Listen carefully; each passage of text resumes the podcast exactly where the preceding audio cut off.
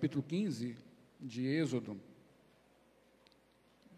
é a que conta o que acontece depois da travessia do Mar Vermelho e de tudo que aconteceu naquele evento, naquela ocasião, quando tanto o povo passou a pé enxuto, em terra seca, e naquele mesmo mar, o Faraó e seus cavaleiros foram afogados e mortos, e assim o Senhor venceu os seus inimigos e redimiu o seu povo Israel, libertando da escravidão no Egito. O capítulo 15 de Êxodo, então, é a resposta de Moisés e de todo o povo de Deus a este ato, a este acontecimento redentivo e redentor do povo de Deus. Como eles reagiram?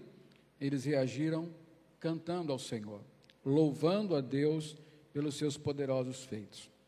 Então diz assim o texto, capítulo 15 de Êxodo, o cântico de Moisés. Então, entoou Moisés e os filhos de Israel este cântico ao Senhor e disseram: Cantarei ao Senhor, porque triunfou gloriosamente. Lançou no mar o cavalo e o seu cavaleiro. O Senhor é a minha força e o meu cântico, ele me foi por salvação. Este é o meu Deus, portanto eu o louvarei. Ele é o Deus de meu pai, por isso o exaltarei. O Senhor é homem de guerra, Senhor é o seu nome.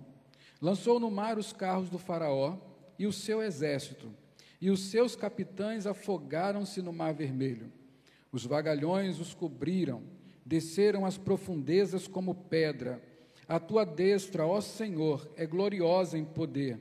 A tua destra, ó Senhor, despedaça o inimigo. Na grandeza da tua excelência, derribas os que se levantam contra ti. Envias o teu furor, que os consome como restolho. Com o refolgar das tuas narinas, amontoaram-se as águas, as correntes pararam em montão, os vagalhões coalharam-se no coração do mar.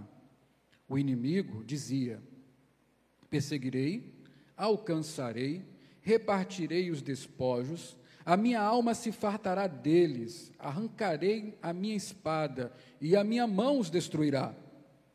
Sopraste com o teu vento, e o mar os cobriu, afundaram-se como chumbo em água impetuosa. Ó Senhor, quem é como tu entre os deuses? Quem é como tu, glorificado em santidade, terrível em feitos gloriosos, que operas maravilhas? Estendestes a tua destra e a terra os tragou. Com a tua beneficência, guiaste o povo que salvaste, com a tua força o levaste, à habitação da tua santidade. Os povos o ouvirão, eles estremecerão. Agonias apoderarão-se dos habitantes da Filístia. Ora, os príncipes de Edom se perturbam, dos poderosos de Moabe se, se apodera o temor, esmorecem todos os habitantes de Canaã.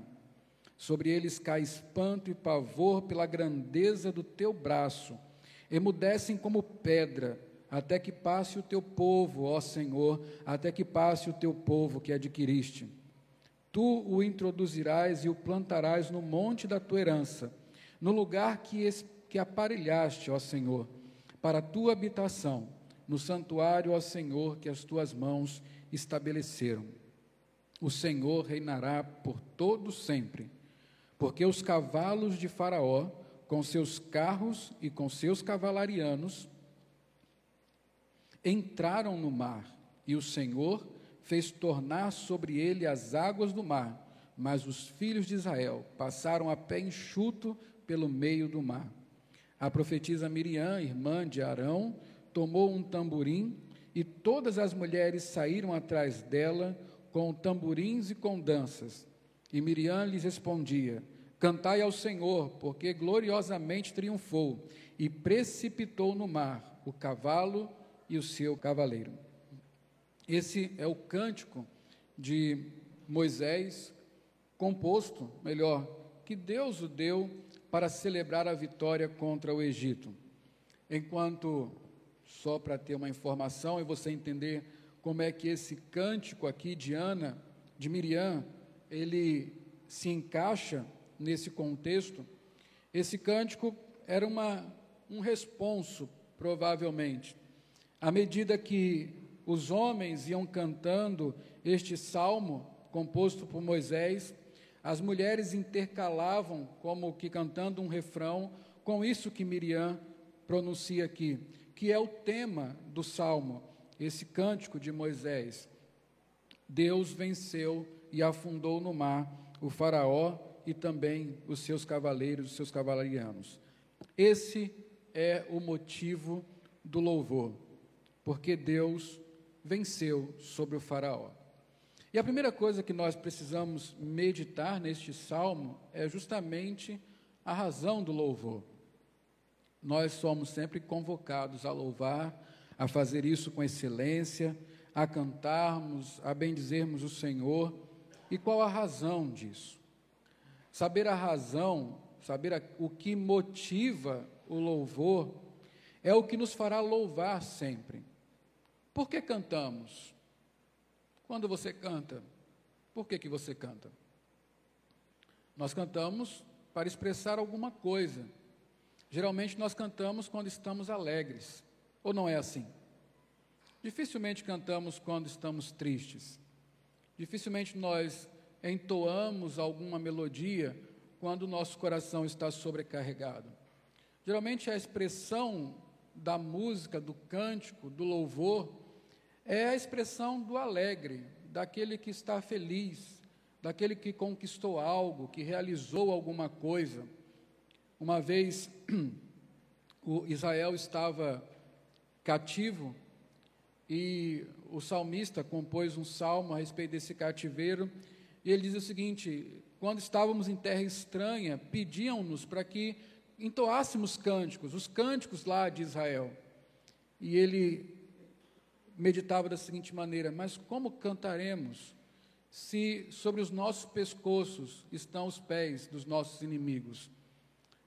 Quando a tristeza é o que predomina, já não há cântico. Quando a mão do Senhor pesava sobre Israel, ele dizia: Eu tirarei das praças o foguedo, o cântico, os instrumentos. Ou seja, a composição de cânticos, o louvor ao Senhor, é a expressão da alegria. Lá em casa, nós estamos sempre ouvindo música e cantando, e nós sabemos quando nossas filhas estão especialmente alegres, porque elas geralmente saem cantarolando pela casa. Ultimamente, a, a cantora da moda é Lorena. Lorena acorda e, ainda que não saiba pronunciar sequer uma palavra de maneira inteligível, ela abre a boca e começa a cantar. Ela vai para o espelho e começa a cantar, e rodopia, e canta, e faz gesto. E nós sabemos, ela está feliz. Podemos nem saber porquê, mas ela está alegre. Ela não está chorando, ela está cantando. A expressão da alegria em Deus, a expressão da alegria em Deus é a celebração de louvores ao Senhor. É por isso, meus irmãos, que a música sempre esteve presente nas igrejas, nas liturgias. É por isso que a música é importante, porque a melhor expressão da alegria do povo de Deus se dá quando ele compõe louvores ao Senhor. Isso é importante. Então, qual a razão do louvor aqui? O versículo 1 é o que nos mostra isso. Então entoou Moisés aos filhos e os filhos de Israel este cântico ao Senhor e disseram: Cantarei ao Senhor. Por quê? Porque triunfou gloriosamente, lançou no mar o cavalo e o seu cavaleiro. Esta é a razão. A razão é a vitória, o triunfo do Senhor. É isso que fez Moisés cantar juntamente com todos os homens de Israel ao Senhor, ele venceu, ele triunfou gloriosamente. Ele afogou o Faraó e o seu exército no Mar Vermelho. Esta é a razão. A vitória de Deus aqui, ela recebe louvor, porque esta vitória é a vitória do povo. Não é apenas a vitória de Deus sobre seus inimigos, mas é uma vitória que produz a libertação do seu povo. olhar para Deus e vê-lo conquistando a batalha, dominando seus inimigos de uma forma tão extraordinária, alegrou o coração daquele povo de tal forma que eles não se contiveram na sua alma e cantaram ao Senhor: O Senhor venceu por nós. O Senhor afogou o Faraó, ele venceu gloriosamente, ele triunfou dos nossos inimigos. Esta celebração aqui é a celebração da redenção, da vitória de Deus, que é a vitória do povo. Uma vitória que o povo não poderia conquistar, mas Deus conquistou por eles. E quando você lê os Salmos, você vai ver que todo ato de redenção produz um cântico de louvor.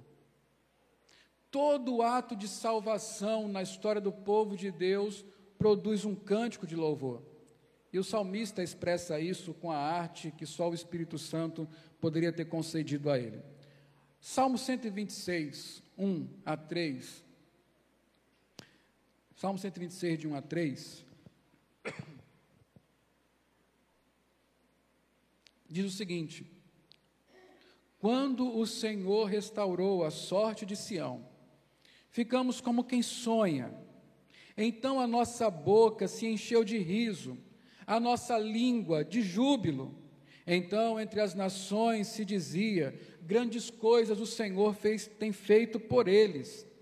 Com efeito, grandes coisas fez o Senhor por nós, por isso estamos alegres. Notou? Havia um tempo em que a sorte daquele povo não era uma boa sorte. Mas o Senhor veio na história daquele povo e restaurou a sorte. E não apenas a sorte, restaurou também o estado de espírito daquele povo. Eles saem da tristeza e da alegria, eles saem do choro para o louvor. A nossa boca se encheu de riso, a nossa língua de júbilo. O Senhor colocou cântico na nossa boca. Quando nós observamos isso nesta história de Êxodo, nós percebemos que a história começa com um povo que está gemendo diante do Senhor. Os primeiros capítulos, quando nós começamos a nossa jornada, nós vimos um povo que gemia diante de Deus, que clamava por socorro, que já não tinha mais prazer na vida. Era um povo que estava sendo afligido, maltratado, escravizado, ferido. Um povo que estava perdendo os seus filhos, porque um faraó resolveu que iria matar todos os primórdios, todos os meninos do Egito. Era um povo que estava sofrendo cada dia carga e mais carga. Mas o Senhor então interveio na história desse povo. E o Mar Vermelho é o grande marco que separa o passado de dor para o presente vitorioso. O povo que antes chorava, agora está cantando ao Senhor. O povo que antes amargava a derrota, escravizado no Egito, está celebrando a sua vitória em Deus. O Senhor restaurou a sorte, e então o pranto se transforma em cântico, a tristeza em dança, porque o Senhor transformou a sorte do povo. Outro salmo, o Salmo 40, verso de 1 a 3.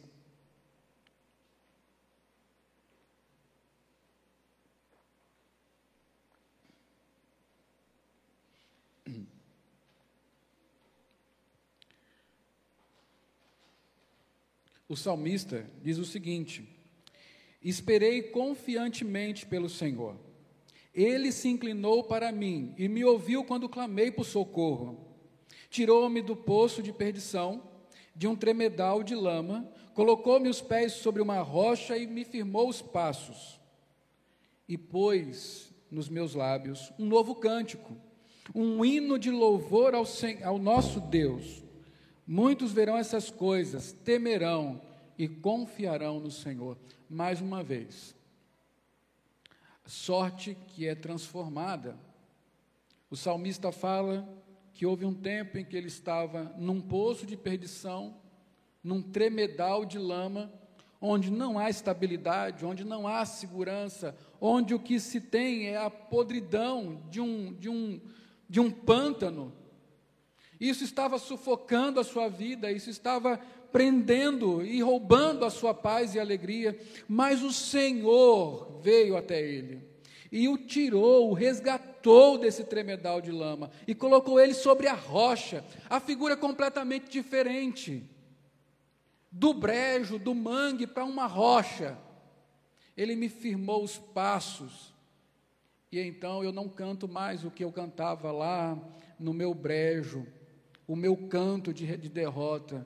Ele me pôs um novo cântico. E esse cântico é um hino de louvor ao nosso Deus. Quando Deus restaura a sorte do povo, quando Deus opera a redenção, o que se é produzido como resposta é louvor. Cântico de alegria diante do Senhor. O Salmo 98, verso 1.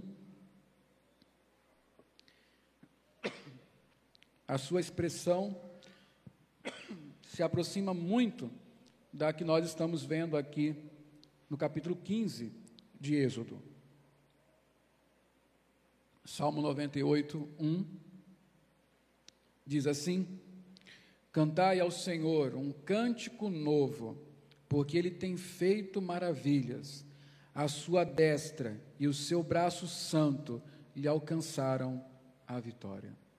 Quando você contempla o que Deus realizou como obra de redenção, você é levado, você tem a razão para louvar ao Senhor. É impossível que haja louvor quando não há conhecimento da redenção. Quando não há a experiência da redenção.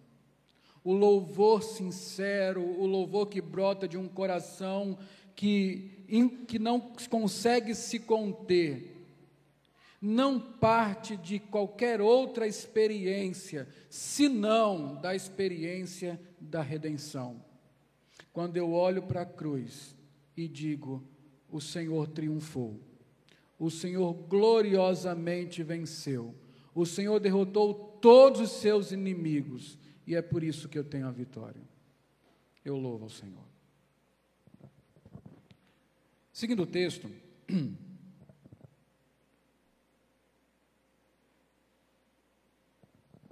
No versículo 2, Moisés, se por acaso eu falar Davi, você já sabe que é Moisés, é porque é um salmo e quando a gente pensa em salmo, pensa logo em Davi. Então, se eu cometer o ato de falar Davi e não corrigir, você já sabe, eu estou querendo falar de Moisés. A não ser que seja Davi mesmo, né? Mas no caso aqui é Moisés. A partir do verso 2, Moisés vai mostrar em seu cântico quem é Deus. Quem é Deus? Porque tem uma coisa muito importante. O nosso louvor, meus irmãos, observe isso.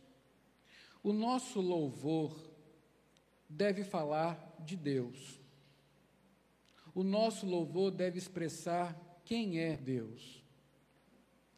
É muito errado quando, fazendo uma aplicação rápida, é muito errado quando os nossos cânticos, as nossas expressões de louvor, não manifestam quem é Deus.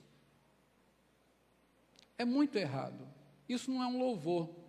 Louvor é justamente elogiar alguém. E para elogiar alguém, você tem que dizer quem essa pessoa é para que ela mereça o elogio. Então, muitos dos nossos cânticos modernos, e cada dia surge um novo, fala muito de quem eu sou, das minhas necessidades, daquilo que eu quero fazer para Deus, e fala muito pouco a respeito de quem é Deus. E quando fala de quem é Deus, fala sob uma perspectiva meramente humana, não bíblica até parece ser um outro Deus que não o Deus da Bíblia. Mas voltemos para cá, para o texto, para você observar o que Moisés fala sobre Deus e como este conhecimento de quem é Deus o inspira ainda mais para louvar o Senhor. Moisés diz: O Senhor é a minha força e o meu cântico. Ele me foi por salvação. Este é o meu Deus, portanto eu o louvarei. Ele é o Deus de meu pai, por isso o exaltarei. O Senhor é homem de guerra. Senhor é o seu nome. O que, que nós vemos aí? Deus, logo no primeiro, no capítulo 2, no versículo 2, Deus, Moisés diz que Deus é a sua força e o motivo do seu louvor. Por que, que Deus é a força de Moisés? Olhe o, o ato. Qual é a razão do louvor? Deus triunfou sobre o Faraó e os seus cavaleiros. Moisés depois diz: O Senhor é a minha força. Como Moisés poderia cumprir a missão que lhe foi dada se o Senhor não tivesse feito algo? Meus irmãos, a história como é contada, nós perdemos detalhes porque não conhecemos o contexto direito, mas a história como é contada é da seguinte maneira: Deus entra no Egito. Deus entra no Egito. Julga aquele povo. Pune aquele povo. Retira o seu povo de lá, faz um resgate extraordinário daquele povo. E depois dá cabo do exército do Faraó. Você imagine os Estados Unidos. Há pouco nós é, fomos lembrados do, do 11 de setembro, é 11 mesmo, né?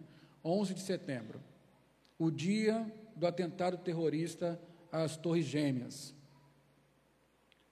O que comoveu tanto a nação americana?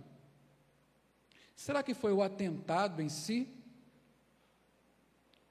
O grande motivo da comoção da nação americana é que eles foram agredidos lá dentro o inimigo sem exército entrou na nação e destruiu um dos seus maiores símbolos de poder. O capitalismo americano ruiu com as Torres Gêmeas. Lá dentro, tiveram a petulância de lançar um avião no Pentágono. Lá dentro. Isso é quase loucura se fazer uma nação invadir outra, tão poderosa como os Estados Unidos, para resgatar alguém de lá. Você que tem mais idade, um pouco, tem a minha idade mais ou menos, lembra daqueles filmes americanos, né, tipo Rambo, Comando para Matar, eu acho, alguma coisa assim, dos homens fortões. O homem, o soldado excepcional, que vai na casa do inimigo entra na fortaleza, mata um monte e resgata lá quem ele quer resgatar. Esse é o herói. Foi exatamente isso que Deus fez. Esse é um ato extraordinário. Israel não poderia sair de lá sozinho. Moisés não sairia de lá. E finalmente eles chegam ao Mar Vermelho e encurralados. Mar na frente, inimigos atrás. Um inimigo poderosíssimo é vencido pelo mar, porque Deus que domina o mar fez o mar se voltar contra ele e o derrotou. É por isso que Moisés fala: Eu não tenho força, mas Deus é a minha força. Você entende isso? Como você conhecer Deus pode pode não, levará você a louvá-lo, apesar de você muitas vezes se encontrar fracassado diante das situações. Apesar de muitas vezes você se encontrar com a triste realidade de que você não tem força para superar as coisas.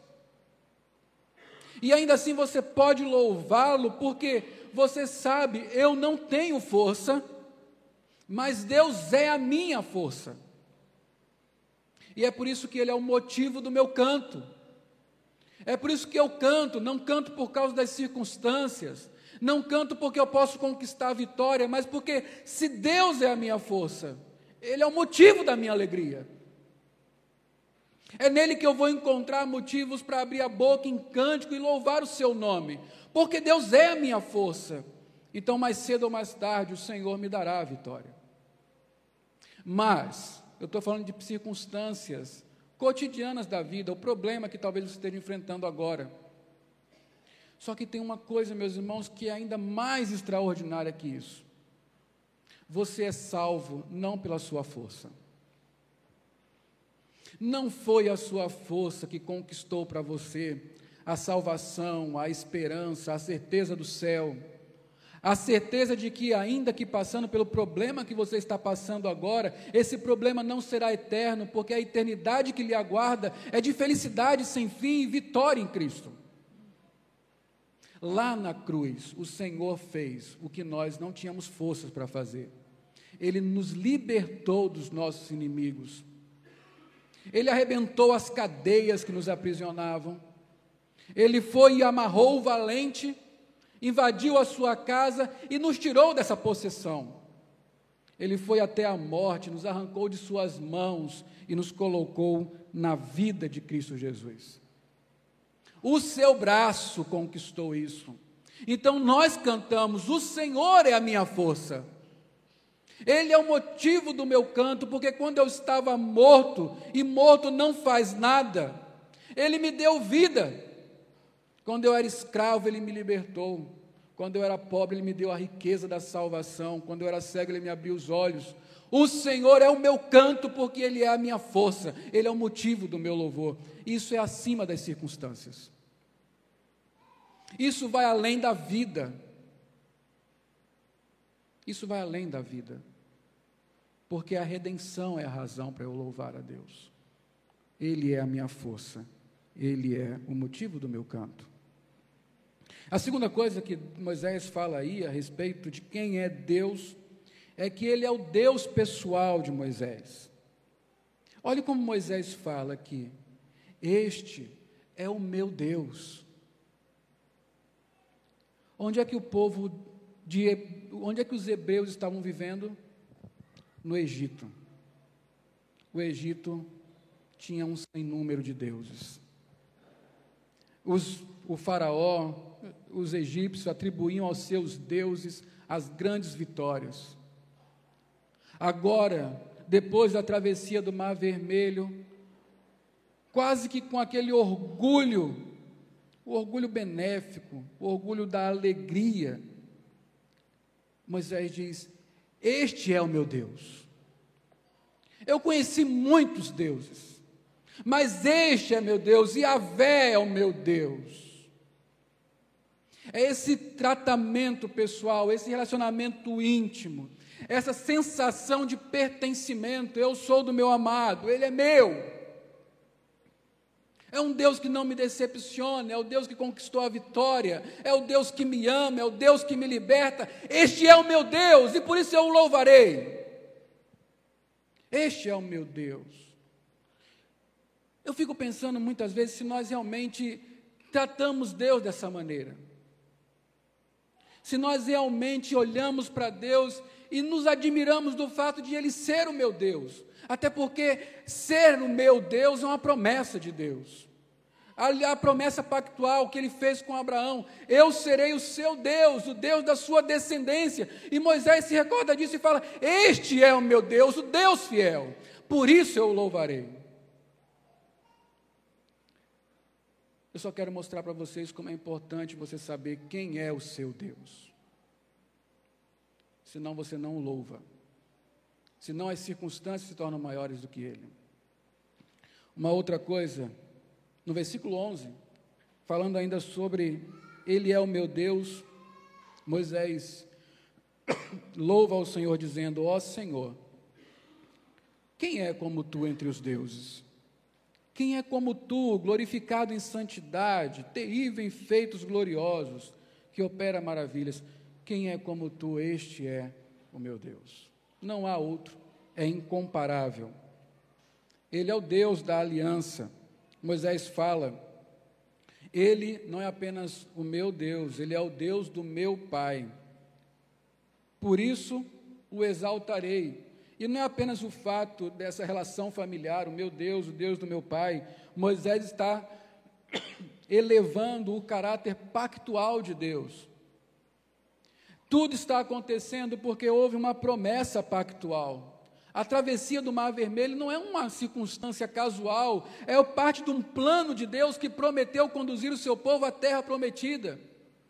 E mesmo que fosse parecesse impossível, quando eles chegaram ao Mar Vermelho, Deus cumpriu a sua promessa extraordinariamente, eles estão caminhando para lá. É o Deus pactual, o Deus que absolutamente não muda. Este é o meu Deus, o Deus do meu Pai que é o mesmo Deus até hoje, o Deus que não muda. É por isso que mais na frente, Moisés exalta o caráter de Deus. O Senhor é um homem de guerra. Homem de guerra é o guerreiro poderoso, é o herói valente. Observe o que Deus fez por aquele povo. Quando o anjo destruidor veio, Deus se interpôs para que não chegasse na casa daquele, dos filhos de Israel. Quando o Faraó veio, Deus se colocou entre ele e o seu povo, como um guerreiro, como um herói valente, defendendo o seu povo, protegendo do inimigo, guardando-o do mal. Deus é homem de guerra, Deus é o Deus que peleja por nós. Paulo diz isso no capítulo 15 de Romanos, quando ele fala: Nada pode nos separar do amor de Deus, se Deus é por nós, quem será contra nós? Você se sente dessa maneira protegido por Deus? Como é que você enfrenta as situações? Como é que você enfrenta a vida? Você pode dizer a respeito de Deus: Deus é um herói de guerra para mim? Ele é homem de guerra, o guerreiro valente que me protege. Eu preciso dizer uma coisa para você. A Bíblia não nos diz para sentir as coisas. O que eu quero dizer com isso?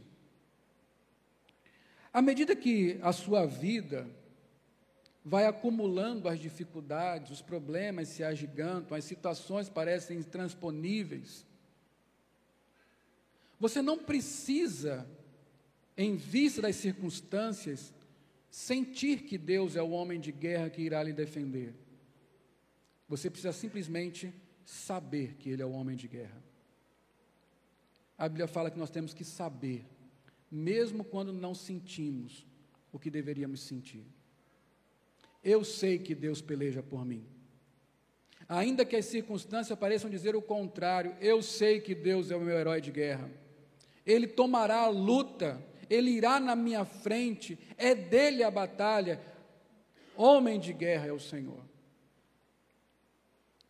Quando eu sei disso, as circunstâncias não me calam, mas eu triunfo sobre as circunstâncias, louvando ao meu Deus. É importante você saber quem é Deus. Por fim, nessa parte, ele diz: Yahvé é o seu nome. Finalzinho do capítulo 3, ele identifica Deus. Ele não é qualquer Deus. O Deus que eu estou falando é Yahvé, o Deus absolutamente imutável, o Deus fiel em tudo e presente com o seu povo para salvá-lo. É isso que Deus quer dizer quando ele fala: Eu sou o que sou, ou eu sou Yahvé o Deus pactual, absolutamente imutável. Deus muda para você? Deus muda para você? Você chega alguma vez a pensar que Deus talvez tenha mudado a sua maneira de agir com você especialmente? Você tem que saber, Deus é Yahvé, o Deus imutável o Deus absolutamente imutável, presente com o seu povo para salvá-lo. É por isso que o canto de Moisés louva a Deus. Se você não souber quem é Deus, você não louva. você não tem os elementos que produzem o elogio a Deus. É por isso que nós estamos empobrecidos na música, porque as pessoas não conhecem mais a Deus. A teologia é tão rala, é tão superficial, que nós não conseguimos dizer quem é Deus. Você quer ver uma coisa?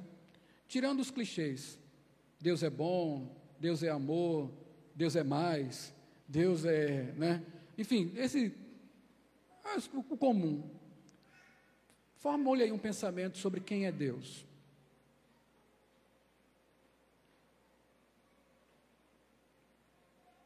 É fácil ou é difícil? Se eu pedir para você, escolher alguém aqui, fale para mim sobre quem é Deus, sem dizer que Ele é amor, que Ele é paz, que Ele é. Enfim. Não é interessante isso? Se nós não tivermos uma teologia correta, se nós não soubermos quem é Deus profundamente, nós não louvamos ao Senhor. Certamente também não serviremos. Serviremos o Deus que nós conhecemos, que muitas vezes não é o Deus da Bíblia. Seguindo o texto, Moisés passará a dizer o que Deus fez. O que Deus fez. E aqui não tem muito o que explicar, é apenas a história contada e recontada no cântico.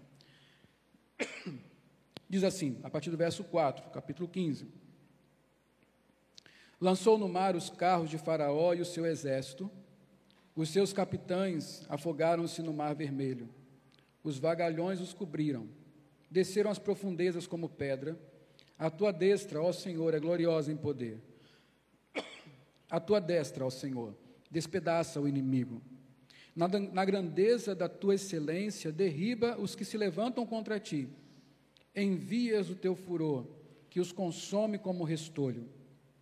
Com o resfolgar das suas narinas, amontoaram-se as águas, as correntes pararam em montão, os vagalhões coalharam-se no, no coração do mar.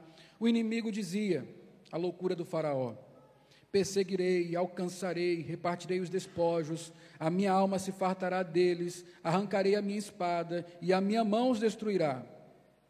Sopraste com o teu vento, e o mar os cobriu. Afundaram-se como chumbo em águas impetuosas. Ó Senhor, quem é tu, quem és como tu, quem é como tu entre os deuses? Quem é como tu, glorificado em santidade, terrível em feitos gloriosos, que opera as maravilhas, estendes, estende a destra, e a terra, estendeste a destra, e a terra os tragou. Moisés mostra o que, que Deus fez. O que, que Deus fez? Ele está falando da sua redenção, como ela foi operada no Mar Vermelho. E é isso que deve estar presente também em nosso cântico de louvor. A história da nossa redenção, aquilo que Deus fez por nós através de Jesus Cristo. Na hora de escolher um cântico para louvar a Deus, nós temos que levar em consideração isso. Sobre o que vamos falar? Sobre o que vamos falar? Qual assunto mais glorioso, mais inspirativo ao louvor, se não a redenção?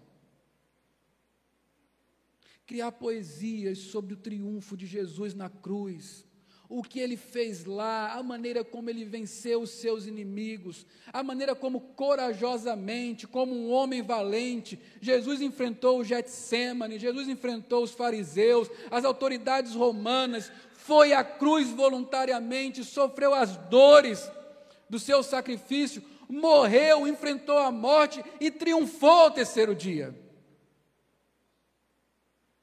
É isso que nós temos que cantar.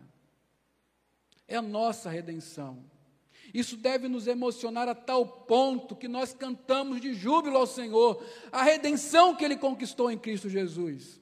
Olhe como Moisés fala sobre o Mar Vermelho, como ele reconta essa história louvando a Deus, mostrando o poder de Deus. Ele fala da mão do Senhor, da sua mão direita, que poderosamente venceu contra os seus inimigos.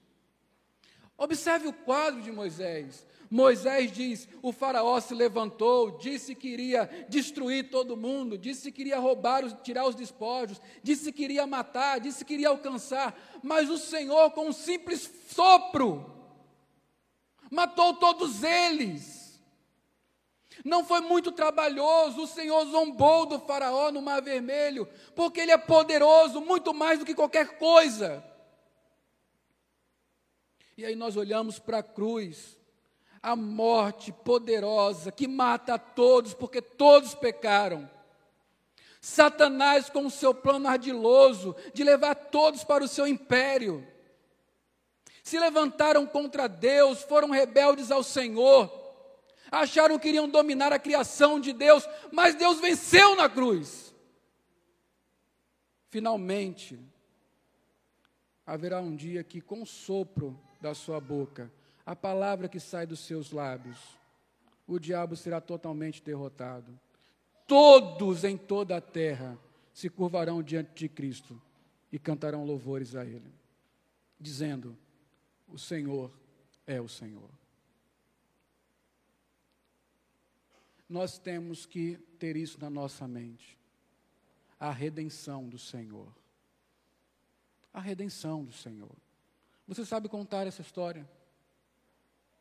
ela lhe emociona, ela aquece o seu coração, ela faz a sua alma ferver, ela produz arte a ponto de você compor ao Senhor poesia, louvor, cântico, crônicas que exaltem isso, os grandes feitos do Senhor e o maior deles na cruz do Calvário.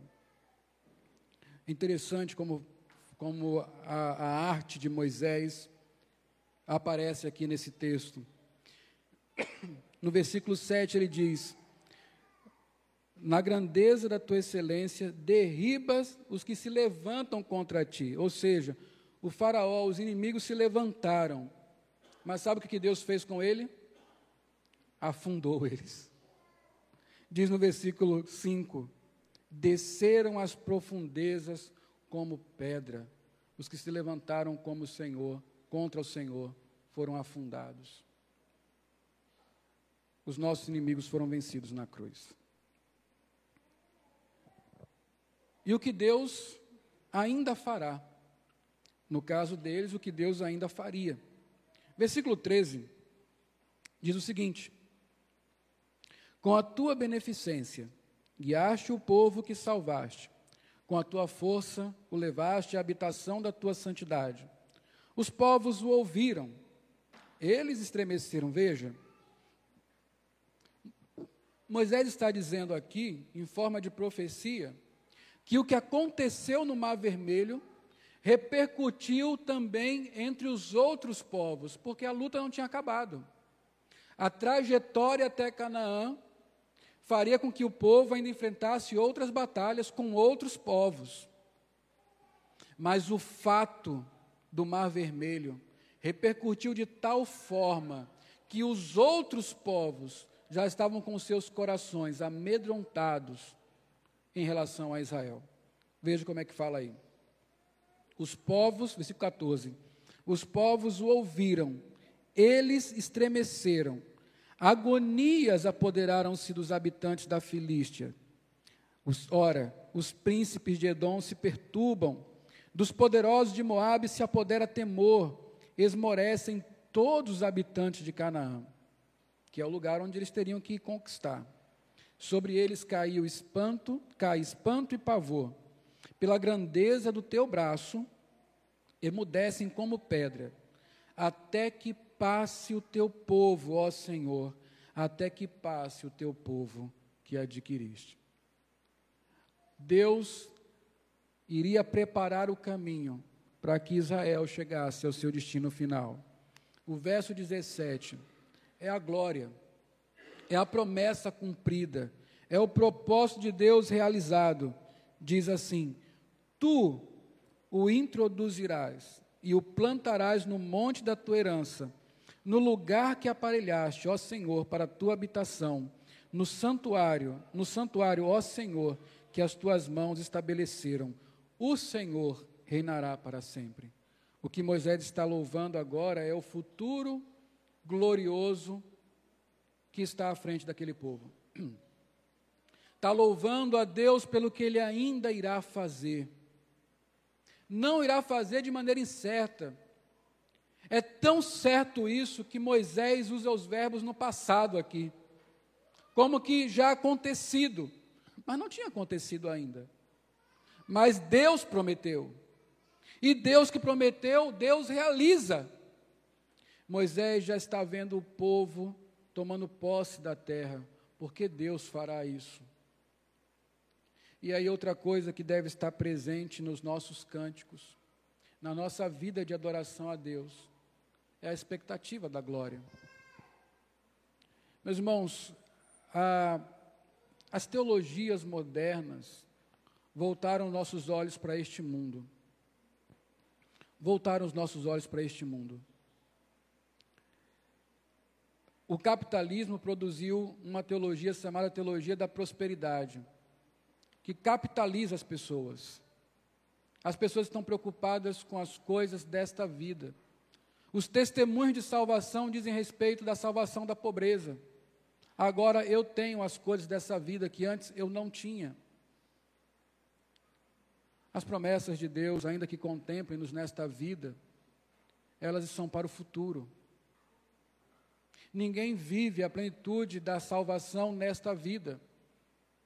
Ainda há coisas a serem realizadas, ainda há coisas que virão, já conquistadas, já consumadas, mas que nós não estamos no, no uso fruto delas. Mas quando olhamos para o futuro, nós temos a certeza de que ele será glorioso. Por quê? Porque Deus reinará para sempre e nós com ele. O Senhor prometeu para cada um de nós que Ele nos conduzirá e nos colocará em Sua casa. Senhor Jesus Cristo disse: Eu vou preparar um lugar para vocês. Na casa do Pai há muitas moradas, e eu estou indo para preparar lugar, e quando eu for preparar, eu voltarei, para que onde eu estiver, vocês estejam também. Isso não tem jeito de mudar. Isso não tem jeito de dar errado, já está consumado. Isso é acontecido aos olhos de Deus. Eu sei, eu sei que quando eu morrer, eu estarei na glória com o Senhor. Recentemente li uma história de, de um lar nos Estados Unidos, um lar que acolhe órfãos. Acolhia, ainda existe ainda hoje, mas a história se deu ainda no século XIX. Uma mãe que estava à beira da morte, tinha três filhos, fez uma viagem de trem para justamente entregar os seus filhos àquele lar, para o cuidado deles. É um lar cristão. E quando ela entrega os seus filhos e tem toda a despedida, a senhora, que era a responsável pelo lar, disse que não podia se conter de lágrimas ao ver uma mãe despedindo-se dos seus filhos e com a certeza de que em breve iria morrer. Esta senhora conta que aquela mulher, quando entregou os seus filhos, fez um único pedido. Um único pedido. Ela disse para a responsável: ensine a eles, ensine a eles a me encontrarem na glória ensine a eles a me encontrarem na glória. Aquela mulher moribunda, tendo que se desfazer dos seus filhos, ela tinha a certeza de que aquela separação não seria eterna se eles também estivessem na glória, porque ela estaria lá. Essa é a certeza que nos faz louvar a Deus mesmo quando as coisas vão de mal a pior em nossas vidas. A certeza de que eu estarei na glória. A certeza de que eu me unirei ao meu redentor. A certeza de que há um lugar na mesa para mim na casa do Pai. Então eu louvo ao Senhor. E como eu costumo falar, é simples assim. Eu realmente não sei como é que os crentes sobrevivem sem uma teologia correta de quem é Deus, do que ele fez e do que ele ainda vai fazer. É isso que produz louvor. É isso que produz alegria na vida do crente. É isso que nos faz exultar. Mesmo quando há uma jornada pesada pela frente.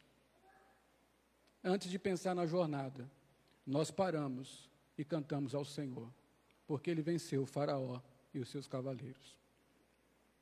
Uma aplicação apenas a respeito disso é óbvia.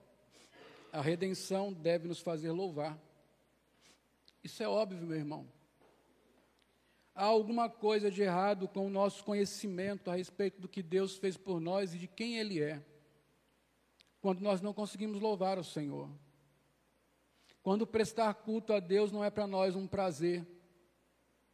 Quando nós estamos sempre com o semblante sobrecarregado, o coração amargurado, que nos impede de abrir a boca e louvar a Deus como Ele merece tem que ter alguma coisa errada com o meu conhecimento, com a minha crença, naquilo que Deus é e no que Ele fez por mim.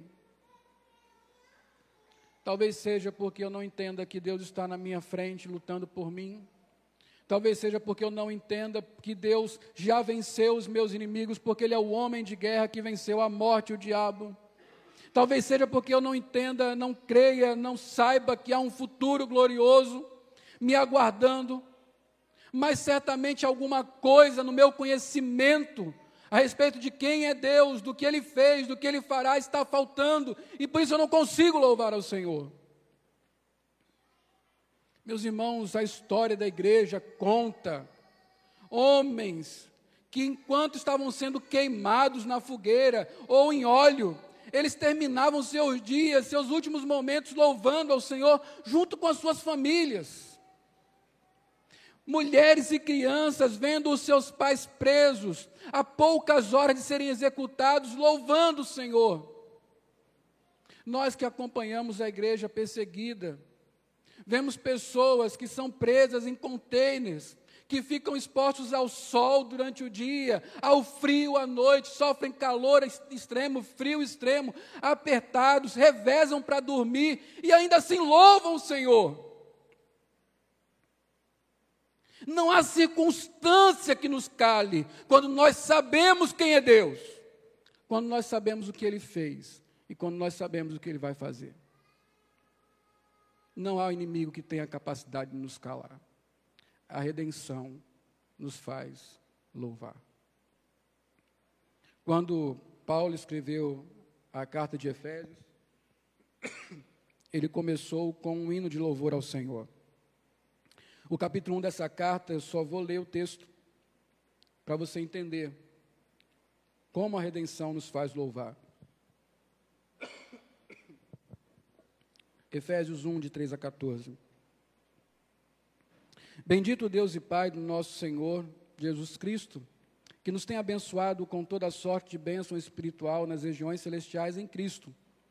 Assim como nos escolheu nele antes da fundação do mundo para sermos santos irrepreensíveis perante Ele, em amor nos predestinou para Ele, para adoção de filhos, por meio de Jesus Cristo, segundo o beneplácito de Sua vontade.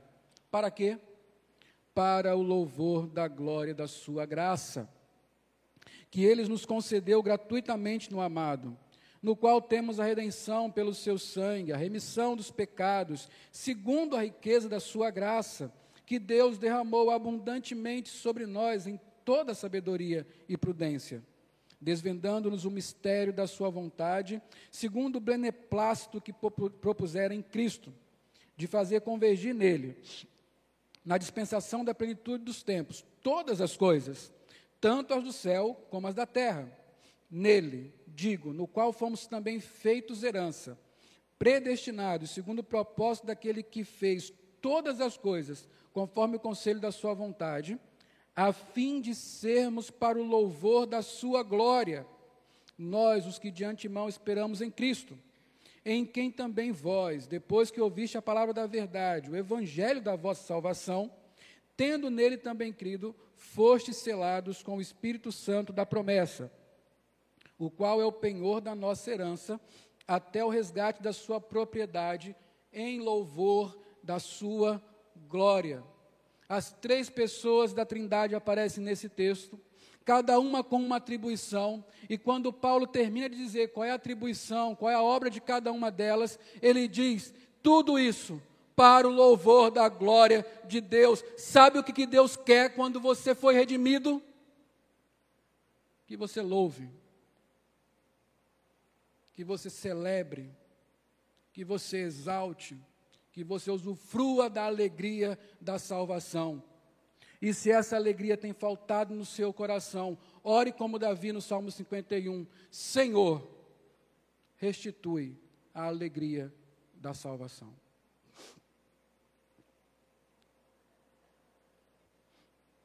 Talvez você não conheça nada sobre Deus, não conheça nada sobre o que Ele fez, não conheça nada sobre o que Ele vai fazer. Eu convido que você continue estudando a palavra de Deus. Eu exorto, aconselho que você continue a querer aprender sobre Deus.